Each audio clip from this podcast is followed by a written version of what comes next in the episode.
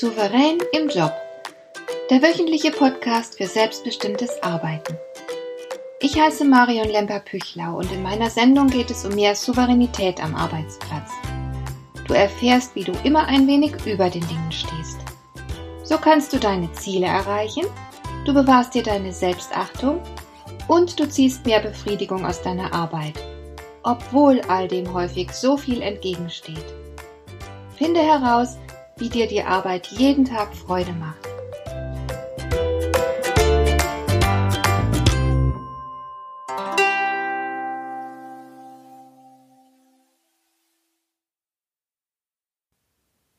Leben ist Veränderung.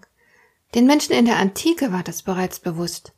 Und obwohl wir im Laufe unseres Lebens unzählige Veränderungsprozesse durchlaufen, sich auch unsere Umgebung natürlich permanent wandelt, tun wir uns immer mal wieder ziemlich schwer mit Veränderungen. Nicht nur, dass es unbequem ist, aus dem gewohnten Trott auszusteigen, wir hegen dabei auch oft allerlei Befürchtungen. Was wäre zum Beispiel, wenn du deine Festanstellung aufgeben würdest, um dich selbstständig zu machen? Geht das auch gut? Wirst du es schaffen? Oder was wäre, wenn du Geld investierst, um dein Geschäft zu erweitern? Wird sich das auch lohnen? Oder was wäre, wenn du den Arbeitgeber wechselst, weil du unzufrieden bist dort, wo du jetzt arbeitest?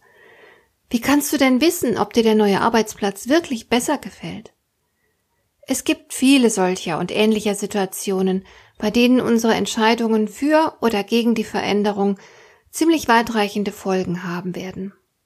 Und das Beunruhigende ist, wir können diese Folgen natürlich nie alle vorhersehen. Da können sich Konsequenzen ergeben, mit denen du nie im Leben gerechnet hättest. Du weißt es halt nicht. Sollst du dich wirklich darauf einlassen? Und was würdest du wohl alles verpassen? Was würde dir entgehen, wenn du dich auf die Veränderung nicht einlassen würdest? Müsstest du am Ende für den Rest deines Lebens verpasste Chancen bereuen? Würdest du dich in den kommenden Jahren immer wieder fragen, ob du nicht mutiger hättest sein müssen? Angesichts einer möglichen Veränderung entsteht nicht selten ein klassischer Annäherungsvermeidenskonflikt. Der lässt sich nur selten lösen, indem man eine Pro- und Kontraliste erstellt. Es gibt einige geradezu klassische Hindernisse, die uns die Entscheidung für eine Veränderung erschweren. Da ist zum Beispiel die Angst vor dem Scheitern. Du möchtest vielleicht wirklich etwas in deinem Arbeitsleben verändern, aber wie kannst du dir sicher sein, dass es funktioniert? Es geht ja möglicherweise sogar um deine Existenz. Da willst du verständlicherweise kein großes Risiko eingehen. Und sogar wenn die betreffende Veränderung weit davon entfernt ist, existenziell zu sein, ist es nicht einfach ein blödes Gefühl, auf die Nase zu fallen? Und wie peinlich, wenn andere das mitbekommen. Die machen sich womöglich noch lustig über dich oder lachen sich schadenfroh ins Fäustchen. Man wird dich am Ende noch für inkompetent halten. Und wie würde sich das anfühlen? Du willst doch kein Versager sein. Derartige Gedanken können einem schon im Kopf herumgehen, wenn man über eine Veränderung nachdenkt. Was hilft? Denn wenn du deiner Angst vor dem Scheitern zu viel Raum gibst, wirst du viel zu oft in der Komfortzone hängen bleiben und jede Menge Chancen ungenutzt vorbeigehen lassen. Hier wäre es gut, wenn du deine Wahrnehmung vom Scheitern überdenkst. Zu scheitern bedeutet natürlich nicht grundsätzlich unfähig zu sein. Es bedeutet lediglich, dass es dir an Erfahrung mangelt und du deswegen Fehler machst. Aber fehlende Erfahrung lässt sich nachholen. Entweder du machst dich bereits im Vorfeld schlau und minimierst auf diese Weise von vornherein das Risiko. Du könntest dir beispielsweise Rat holen bei Menschen, die schon dort angekommen sind, wo du hin willst. Solche Leute können dir mit Sicherheit den einen oder anderen guten Hinweis geben, worauf du achten solltest. Oder aber du sammelst die nötige Erfahrung selbst indem du dich einfach auf die Veränderung einlässt. Du kennst ja bestimmt den Satz, der Weg entsteht beim Gehen. Das bedeutet, du probierst was aus, du siehst, was geschieht, und du richtest dein weiteres Vorgehen daran aus. Einfach mal anfangen, einfach mal machen. David Lloyd George, der britische Politiker, der im Ersten Weltkrieg Premierminister war, also der hat gesagt, man kann fast alles in kleinen, wohlüberlegten Schritten erreichen. Aber manchmal braucht man den Mut, einen großen Sprung zu wagen. Einen Abgrund überquert man nicht mit zwei kleinen Schritten. Und das ist natürlich richtig. Manchmal musst du alle Kraft und allen Mut zusammennehmen und den Sprung wagen. Was dir auf jeden Fall dabei helfen kann, ist dein Selbstvertrauen. Es sind oft unsere Selbstzweifel, die uns daran hindern, aufzubrechen und für eine Veränderung zu sorgen. Hier hilft es, wenn du deine Glaubenssätze überprüfst. Welche stillen und tiefen Überzeugungen hegst du? Sagst du dir vielleicht so etwas wie, das wäre schön, aber das ist nichts für mich. Also vielleicht denkst du, ich bin einfach keine Führungspersönlichkeit, deshalb hat es gar keinen Sinn, dass ich mich auf die und die Stelle bewerbe. Wenn du derartige Überzeugungen hegst, dann sei skeptisch und hinterfrage sie. Was macht dich denn überhaupt so sicher, dass du keine Führungspersönlichkeit bist? Wieso glaubst du, dass man für eine Führungsposition eine Führungspersönlichkeit sein muss? Denkst du nicht, dass man Führungsqualitäten entwickeln kann, wenn man will? Sind etwa alle Abteilungsleiter als Führungspersönlichkeiten geboren worden und so weiter? Es geht darum, deine Überzeugungen auf ihren Realitätsgehalt hin zu überprüfen und gegebenenfalls zu verwerfen, damit sie dir nicht im Weg sind und dich am Weitergehen hindern. Du siehst, was ich meine? Finde heraus, von welchen Überzeugungen du dich bremsen lässt und unterziehe sie mal einer kritischen Prüfung.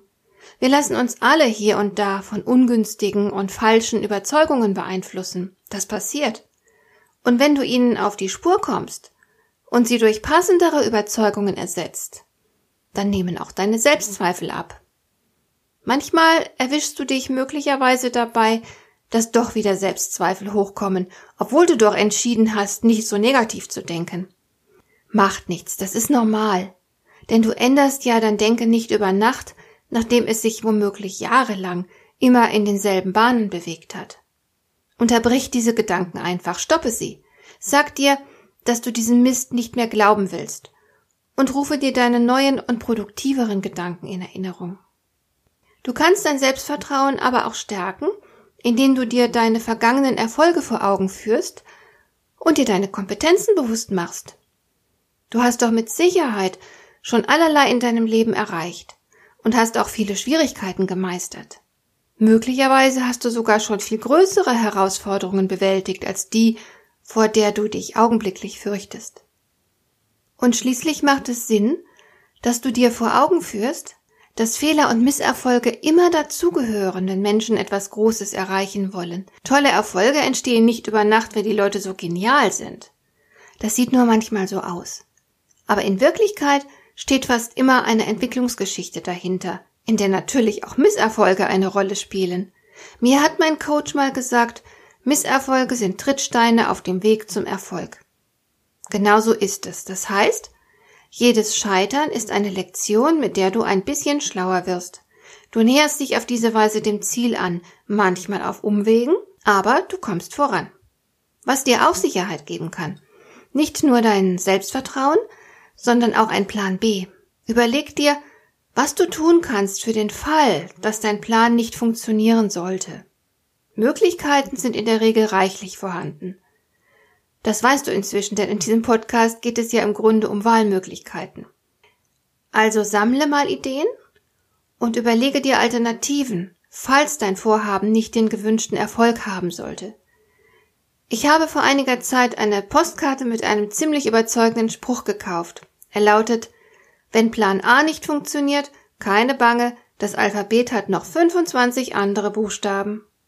Und was du auch tun kannst? Kleine Experimente machen, um zu schauen, wie du mit der betreffenden Herausforderung zurechtkommst.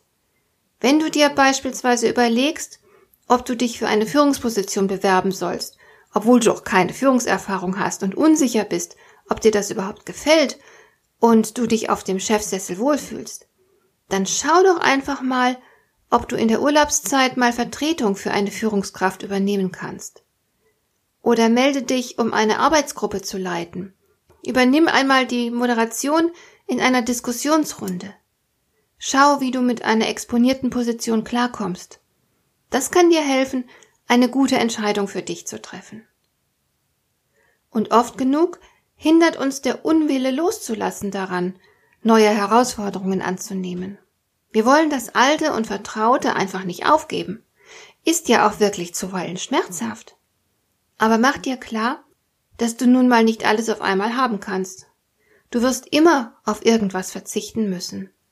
Es ist aber so, dass du sehr vieles nacheinander haben kannst. Am Ende wird dein Leben sehr reich gewesen sein und du wirst sehr viel Unterschiedliches mitgenommen haben. Auch das ist ein hilfreicher Aspekt, die Angst vor einer Veränderung zu überwinden und sich auf das Neue einzulassen, während man gleichzeitig Altes loslässt. Deine Angst, du könntest dich falsch entscheiden, die kann dir niemand nehmen. Man stolpert im Leben voran. Letzten Endes geht es dabei in erster Linie um die Erfahrungen, die man dabei macht und gar nicht mal so sehr um den Erfolg. Man muss nicht irgendwo angekommen sein, um sich gut und lebendig zu fühlen. Und manchmal muss man sogar das Falsche getan haben, um anschließend zu wissen, dass es falsch war. Wenn du zum Beispiel einen unerfüllten Traum mit dir herumschleppst, den du nie umsetzt, dann glaubst du womöglich dein Leben lang etwas Wichtiges verpasst zu haben. Wenn du ihn aber umsetzt, merkst du möglicherweise, dass die ganze Sache eine blöde Idee war, die überhaupt nicht zu dir passt. Du kannst dann deinen Traum vergessen und kannst neue Träume entwickeln, die vielleicht viel besser dazu geeignet sind, dir ein erfülltes Leben zu bescheren. Obendrein wird dir die Entscheidung für eine Veränderung leichter fallen, wenn du dich nicht automatisch auf die möglicherweise damit verbundenen Risiken und Schattenseiten konzentrierst.